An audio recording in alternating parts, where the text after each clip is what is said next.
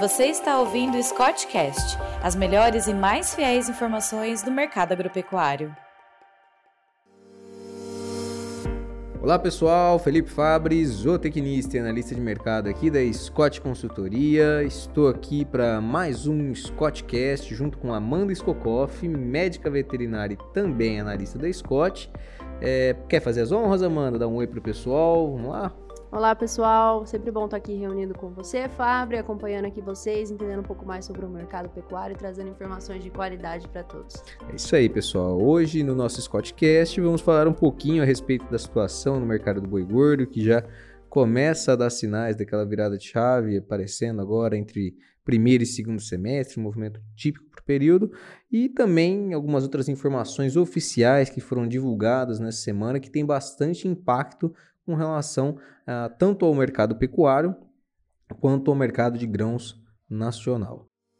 Bom, Amanda, começando aí, falar primeiro a respeito da situação no mercado do boi, o que, que a gente acompanhou essa semana, o que, que tem de novidade é, para a turma que está nos ouvindo? Bom, Fabri, é, se a gente for analisar aí, principalmente nessa última semana, né, o que a gente viu aí nesse primeiro decêndio de junho, por mais que junho abriu ainda com quedas nas cotações do boi gordo, a gente vê que agora o cenário no mercado tem invertido, né? Ainda não estamos vendo um movimento de alta muito nítido, mas a gente já vê uma mudança no comportamento do mercado.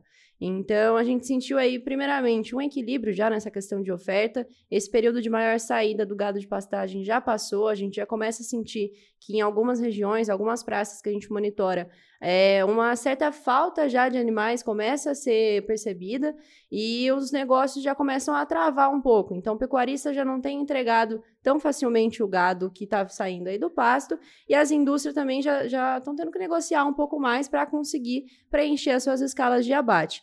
Então, se a gente for analisar primeiro São Paulo, que tem seguido aí num, num cenário um pouco mais firme, os preços ainda não estão tendenciando para alta, a gente vê aí trabalhando mais é, realmente firmes, estáveis aí essa semana, da, nos últimos dias aí, essa semana do dia 6 até agora dia 9, dia 10, os preços trabalharam firmes mesmo, estáveis em 297 reais o boi gordo, é, esses preços brutos e a prazo, e mas a gente vê que essa pressão baixista já cessou e a gente começa até a sentir algumas ofertas um pouco maiores, pensando para o boi comum, né? É aquela história, né? Do fundo do poço, a única saída acaba sendo para cima. Então, parece que a gente está chegando aí nesse fundo do poço e a saída agora tem sido essa retomada da firmeza das cotações. Claro, isso tudo passa por um, um período de transição ainda e a gente deve estar tá hoje vivendo esse período de transição. São Paulo, depois de um mês de queda consecutiva, quando a gente pega semana a semana, deu aquela estacionada com relação à referência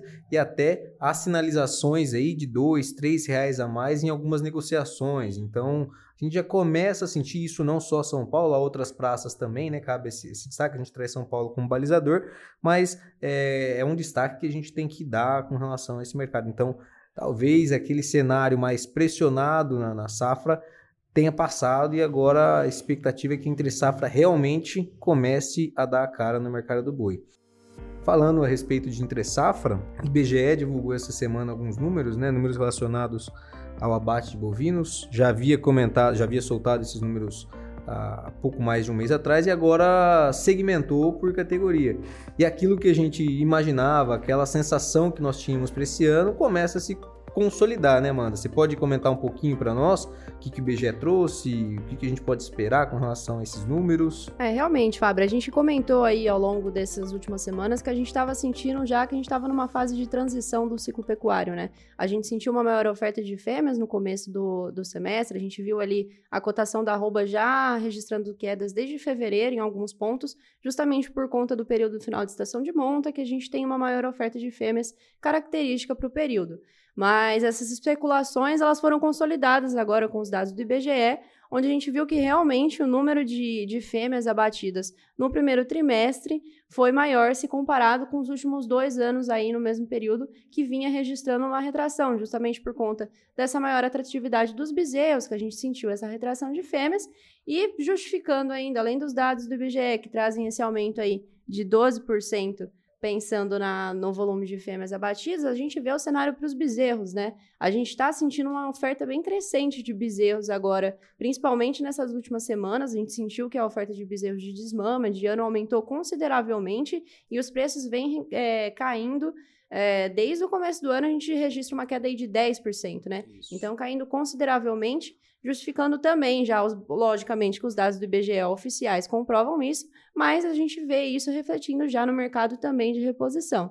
Então, é o que a gente falava realmente, é, o IBGE vem aí para comprovar. A gente está. transição realmente ela está sendo sentida na prática, né? Aquela transição do ciclo da fase de alta para a fase de baixa, a gente já tem sinais, né, é, mostrando, indicando aí que realmente esse ano deve ser um ano mais pressionado com relação à roupa do boi gordo, em função muito de um incremento de oferta de fêmeas frente ao ano passado e até 2020, né?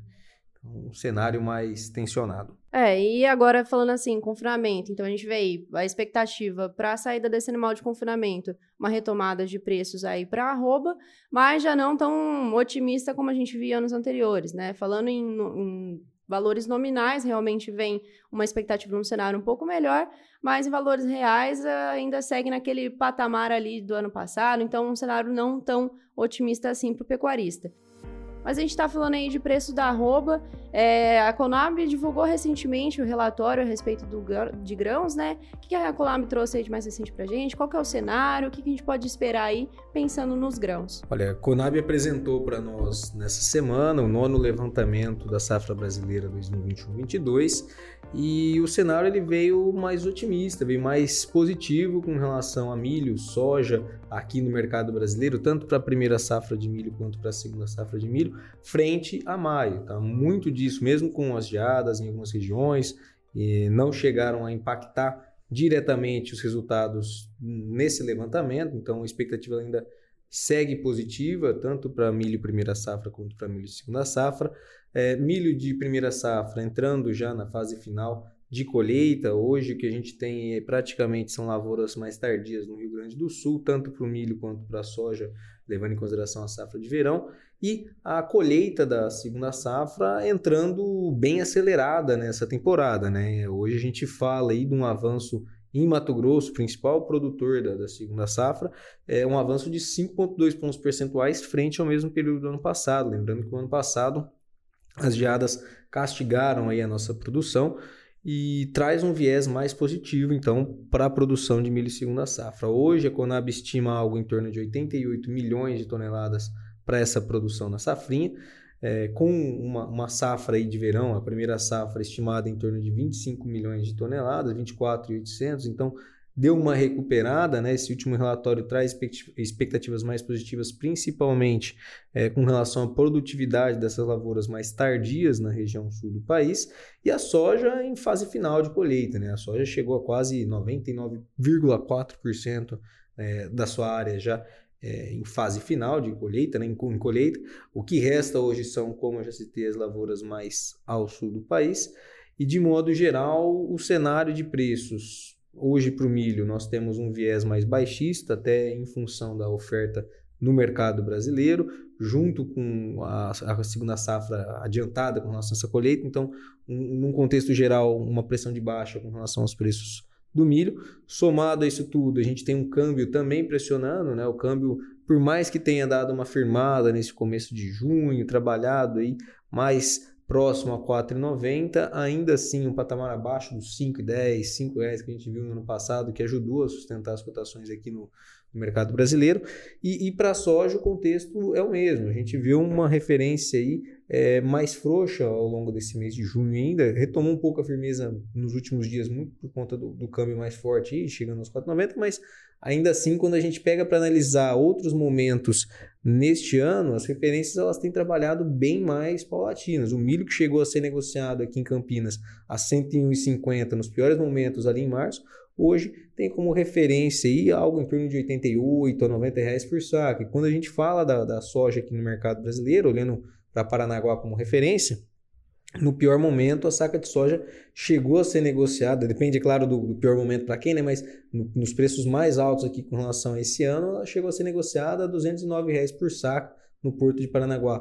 Hoje a gente já tem um cenário de soja trabalhando na casa de 192 a 195 reais no Porto de Paranaguá. Então, é, de modo geral, aquela pressão maior em função do clima, aquela pressão maior que a gente sentiu no primeiro trimestre do ano, passou, a safra tem pesado bastante agora e fica o sinalzinho de alerta com relação ao, ao clima né, no, no, mercado brasileiro e também do lado dos Estados Unidos. Os Estados Unidos está com o plantio da sua safra agora num ritmo mais dentro da normalidade, começou um ritmo de plantio mais atrasado, e hoje já está mais dentro da normalidade, que também esfriou um pouco o ânimo no mercado internacional. Então, de modo geral, o mercado doméstico pressionado do lado da questão da oferta e no mercado internacional uma boa expectativa para a safra norte-americana e as preocupações que a gente tinha com relação ao plantio norte-americano em meados de maio já sendo deixadas um pouco com, com no retrovisor, né?